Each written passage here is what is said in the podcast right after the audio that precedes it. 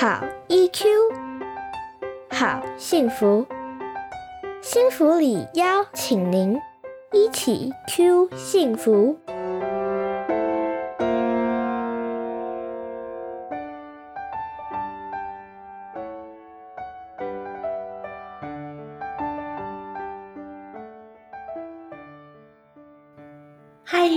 大家回到一起 Q 幸福频道，我是节目主持人骆玉芬，临床心理师。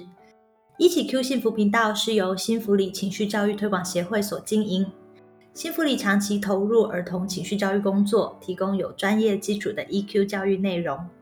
本频道由协会中的专业讲师与大家分享情绪教育相关的内容，陪大家找到生活中的好 EQ。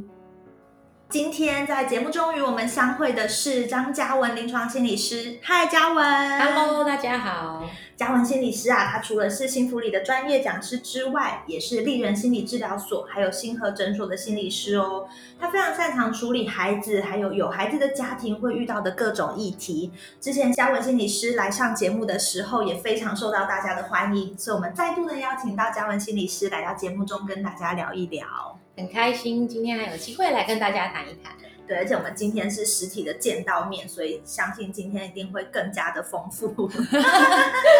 好，那今天我就有一个哦非常常被问到的问题，想要邀请家长心理师来帮大家解惑。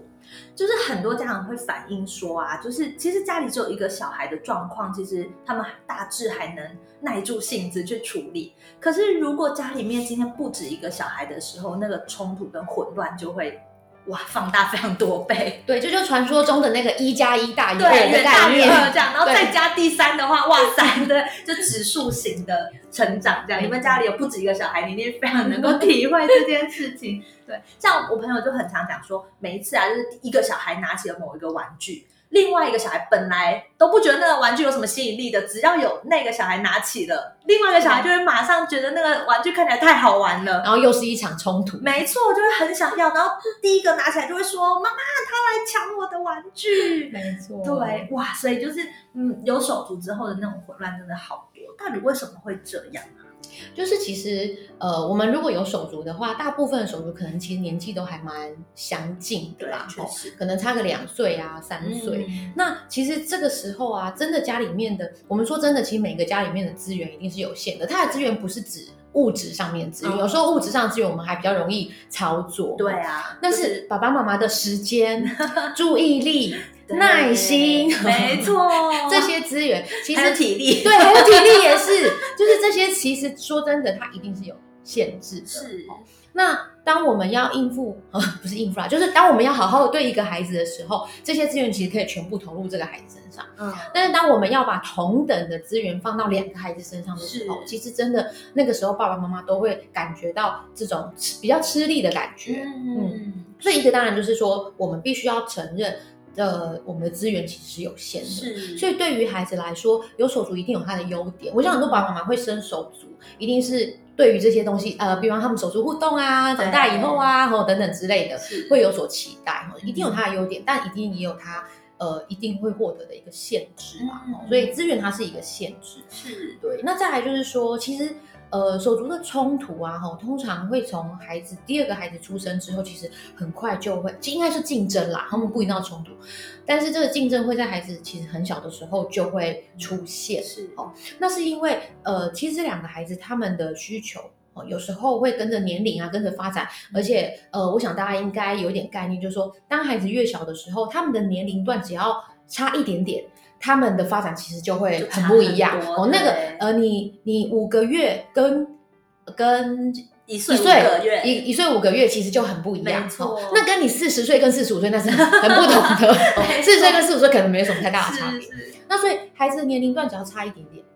他们的需求就会差很多，嗯。因为他们的发展啊，是各个都很不同。嗯。所以当两个孩子的需求很不一样，一一个孩子已经开始要去呃很多的外在世界探索，对开始要很多玩公园的时候，另外一个可能还襁褓之中，然后还需要维持什么固定的作息呀、然后还需要三个小时喂喂奶啊，那那个一定要在公园玩了，另外一个要喝奶，到底要怎么真办？的，所以其实孩子在年幼的时候，他们的需求差异其实是是蛮明显的啦。这其实会让我想到很多的家长，其实他们会一直要求自己做到绝对的公平。可是这样听起来，其实我们更需要去看这个孩子在现在他需要的东西是什么，因为每一个孩子在不同的年龄段的时候，他们需要的东西不一样。所以当我们只是要去追求，比如说心力跟时间尽可能的公平分配的时候，其实嗯反而不见得是孩子真的需要的。或者是物质上的公平，对，所以很多家长就会说，家里两个小孩，就所有东西都要两份，两份而且要一模一样，连颜色都不能不同。对对，所以其实也很多，真的临床上有很多爸爸妈妈就会在讨论说，哎，到底要怎么做才是公平？公平这一题真的是很多家长都很困惑。但是我我自己其实有个呃想法啦，就是我会觉得公平就是指你们需要的东西，爸爸妈妈都有提供给你们，嗯，这个算是一种公平。哇，光是这句话，其实对很多家长来说都会是一种，就是觉得松一口气的感觉。嗯，我家小孩就从小一直被我这样子灌输 这个概念，所以我他们其实到现在这么大了，嗯很少再跟我提公不公平。嗯，对，因为其实公平这件事真的很，应该说它不该流于表象的或是物质上面的，因为这样我们就会疲于去追求。就像很多东西买两份，那小的那个其实他不需要啊，对啊或他需要的不是这个啊，对，没错。嗯更何况有一些就是无形的，妈妈你比较爱他，你哦，都比较爱就更他。难了。对，那是怎么去追求一个公平，其实就没有办法。对，那所以其实呃，我觉得对于孩子的需求不一样，以及说嗯我们能不能够去针对不同需求的孩子、去满足他们需求，这件事情是有手足的家长，我觉得蛮大的考验、嗯哦。因为我们如果能够切合到孩子的需求，我觉得公不公平这个议题它不会常常出现。因为孩子还是一个需求满足的概念比较多嘛，当他觉得他需要的东西他有被得到，包含爱、注意力，或是我们刚刚说的物质上的资源，或者我们刚刚说无形上的资源，如果他他得到的他认为是够多的时候，嗯他就不会去追求那些他嗯呃，应该是说在他需求之外的东西，嗯哦，比较不会。好，那我们刚刚讲了两个部分嘛，哦还有第三个部分就是说，我觉得孩子有一个呃蛮大的限制，是通常年幼的孩子，他们其实没有办法去追求自己的需求满足。哦，嗯，是，比如说大的他想要拿某个玩具的时候，他也许还可以自己去拿到啊，或者自己去操作一些事情。可是小的的他就没有办法，他就什么事情都必须要有大人来代劳。对，嗯那再讲一个更更极端的例子，比方说一个十十二岁的孩子，嗯他如果有了一个呃三五岁的手足，那这个十二岁的孩子，他虽然有一些亲近的需求、亲密的需求，但是他可以从呃手呃就是同才之间，其实他可以得到某一部分的满足，然后他的生活有一些重心，所以他对于那种爱的争夺就不会这么的呃明显跟显，也就是他的世界其实更大了一些。对，但是两岁的孩子跟一个 三个月的小 baby 或是六个月的小 baby，对，那他们的需求其实他们都是没，即便他是两岁，他也是没有办法自己满足他的需求啊，都必须靠爸爸妈妈来 support 这些东西嗯对，所以在这个时候，就是那种竞争的感觉其实就会更大。就会比较明显。是是，所以其实我们从这个角度去看，就是孩子他们其实是重点是他们需要的东西有没有被我们发现、看见跟给予，就是可以回应。然后随着孩子他不同的年龄段，其实他们能够去满足自己需求的能力就不太一样，所以这时候父母的角色就也开始有一些不一样。所以其实最大的挑战是在于，在孩子比较小的时候，他的许多东西这些需求要被满足，都只能由家长来满足的时候，这个是最挑战的时候。嗯，而且手足关手足互动的一个样态啦，嗯也通常我们会从很小的时候就开始，嗯就是我们常说打基础嘛，打基础，对对对对，就从很小的时候，我们就会开始做打基础这件事情。是哦，当然手足互动不会仅止于小时候，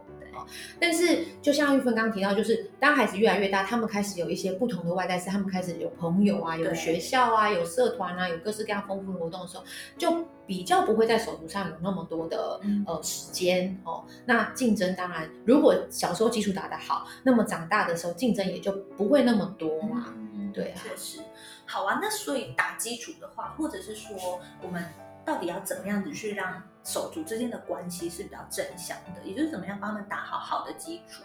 嗯，我觉得在年幼的时候啊，其实孩子都是非常喜欢有爸爸妈妈的注意力跟陪伴的嘛。哦，所以我那时候就一直在思考说，哎，竞争，竞争的相反其实就是合作。对，好，那。又又基于说，其实孩子非常喜欢跟爸爸妈妈一起互动，所以我其实很常鼓励，就是有手足的家庭，就是父母可以加入孩子的游戏行为，因为我觉得很多爸爸妈妈会觉得小孩跟小孩玩好像可以玩得出比较多东西，哈，所以当孩子跟孩子可以自己玩的时候，爸爸妈妈就觉得哦，我好像可以去煮饭啦，我可以去洗衣服啦，哈。但其实呃，我们是需要留意，可不可以花一些时间，是我们进到孩子的游戏里，因为我当大人进到孩子游戏里的时候，我们可以。做几件事哦，一呢，我们可以呃帮助孩子去建构一些合作的模式，好，比方说啊，我们要来盖城堡好了，嗯，好，那你盖了一个，我盖了一个，我们合起来就变成一个超级大城堡。那孩子也会发现，原来你做你的，我做我的，我们可以合起来变成一个不一样的东西。那是这种非常粗浅的一种合作模式。是哦，那再来就是，当爸爸妈妈加入游戏的时候，我们可不可以三个人一起盖城堡？嗯。我们可以，呃，你做你的墙，我做我的楼，那我们两个，我们两个就是同时在做一个东西，那也是一种合作模式哦。那当孩子到了，比方说，呃，学前的阶段了，幼儿园的阶段了，我们可不可以玩一些合作式的游戏哦？然后，呃，比方说我们两个是一组的，然后我们两个可以一起讨论，我们要怎么出牌，我们要怎么呃策略，我们才会赢哦。那他们多了这样子合作的经验，其实竞争。的状况就相对会下降一些，所以与其说是我们帮他们画出一条就是楚河汉界，就是你们不可以超过这里，你的就是在那边，你的就是在那边，你的柜子就在这里，你的玩具就是这些，你不要去动到别人。与其我们一直帮他们画出界限，还不如就邀请他们大家一起来做这件事情。对啊，因为我觉得合作经验其实对孩子来说是，嗯。我觉得合作经验是很好的啦，其实大部分都是很正向的。对，然后对孩子来说是很需要有大人在旁边协助，因为合作行为好像不是孩子天生就会长出来的行为，他真的需要大人在旁边有点穿针引线一下哦，然后这件事情就会成。对，那成了之后就会留在孩子心里面。哦，所以我当我看到你的时候，常常是开心的，那我当然就比较不会跟你竞争。对对，而且就是很像你刚刚讲到的，其实大人的心力跟资源有限。所以我们去看到孩子需要的东西，或者是我们。如果就只有这么一份心力跟时间，我们同时的去陪伴他们，然后让他们有这样的比较正向的经验，其实这对我们大人来说也比较不会一直去纠结，说我今天给他的这些，我是不是要同等的样子？对，会不会要同等的要给另外一个？对，所以也就是说，我们邀请大家一起去一起完成一些事情。是啊，是啊。那我我觉得除了这个合作合作的经验之外，这个合作经验，我觉得大家可以去呃试试看揣摩看看哦。那第二个部分就是说，其实。有手足的家庭，我也还蛮常建议家长哦，就是还是要留意，要给不同的孩子一些个别相处的时间。那有些人会觉得说，哦，我知道老大很需要啊，因为老大以前就是从独生子女嘛，然后后来到接受有手足的事实，然后就会给老大一些个别的活动的时间。我们说约会时间好了，但是有时候会忽略小的，因为小的他还是小 baby 的时候，可能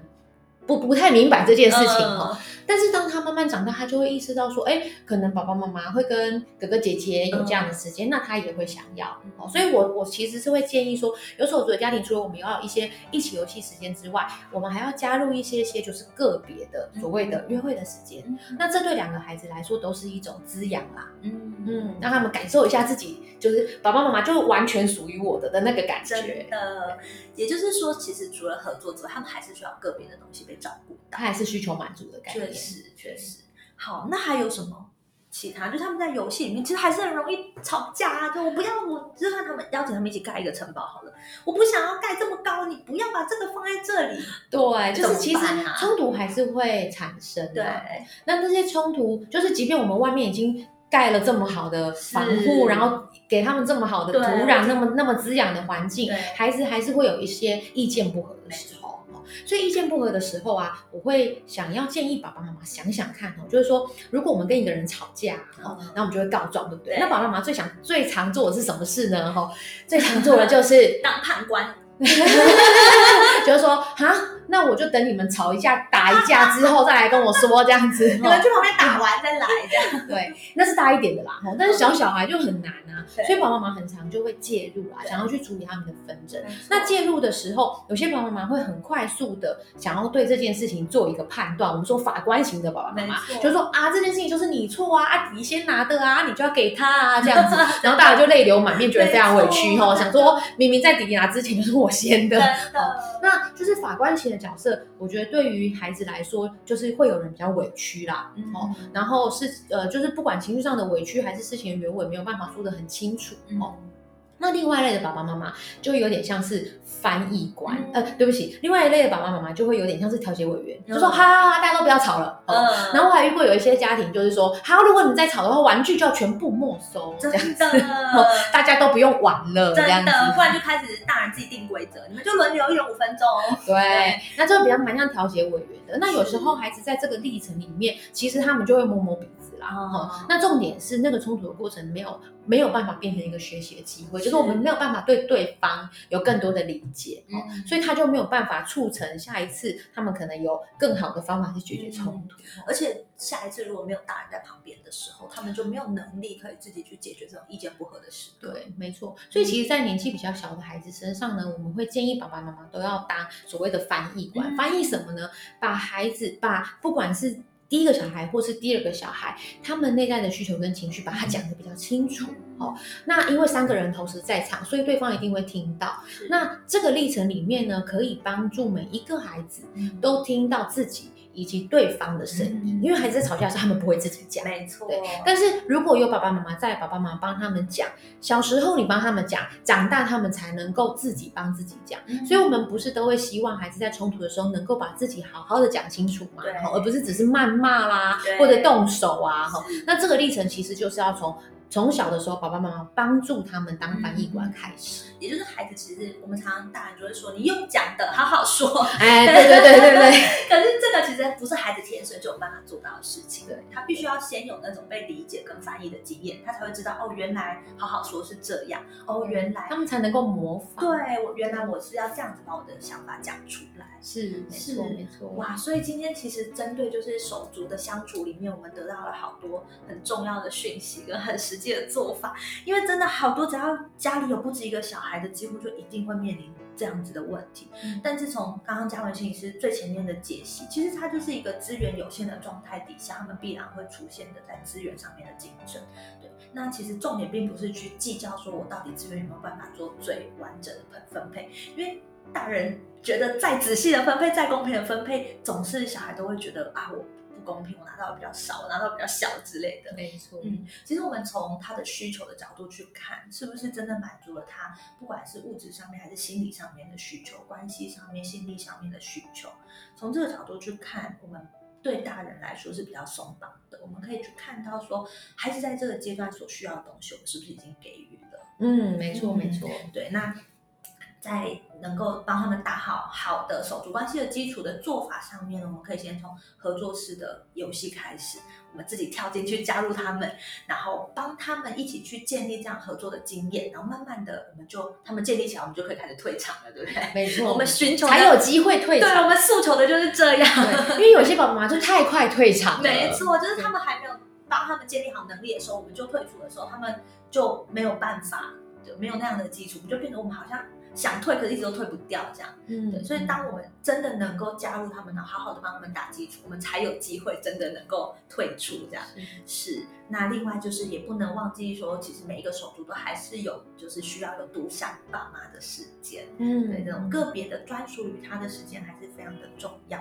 嗯，然后最后其实是在小孩的相处里面，很多时候孩子没有办法好好的把自己的想法给讲出来，嗯所以我们要做的事情其实是帮他们去练习怎么样子在意见不合的时候好好的沟通，跟把自己的需要啊、想法、感受给讲出来，让别人理解。没错。嗯，好的，今天非常感谢江万心理师来到这边，那相信大家跟我一样都非常享受今天的这一集主题。那如果你喜欢的话，也欢迎继续锁定我们的频道哦。那我们下一次再邀请嘉文心理师一起来与我们聊一聊。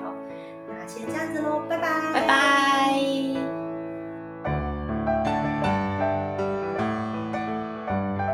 一起 Q 幸福，台湾幸福里情绪教育推广协会制作，欢迎您持续收听。